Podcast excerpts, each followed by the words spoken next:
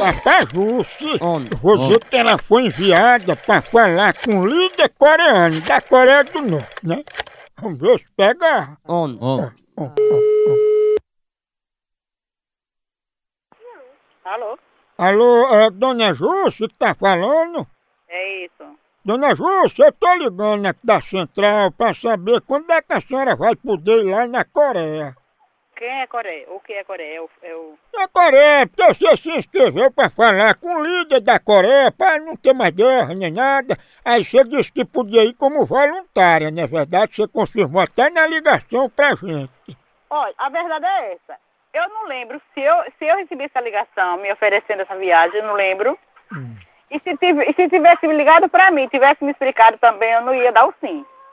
A verdade é essa. É, Agora tem muito conhecimento de você, viu, Justo? Porque ele disse que se você não fosse pra reunião lá na Coreia, ele ia espalhar pra todo mundo que tu é conhecida como a boca de janela. Olha, mas menino, isso é, isso é falta de respeito, isso é caso de justiça. Sabia? Tua boca vive aberta, né? Ó, amor, vai procurar o que fazer que é melhor pra você, viu?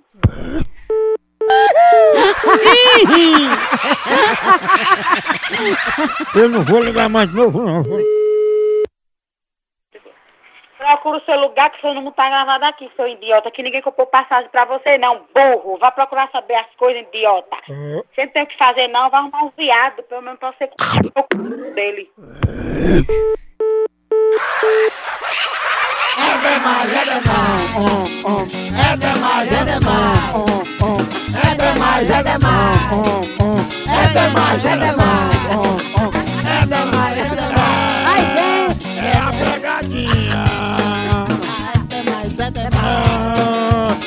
Pega aqui, pega aqui, pega aqui.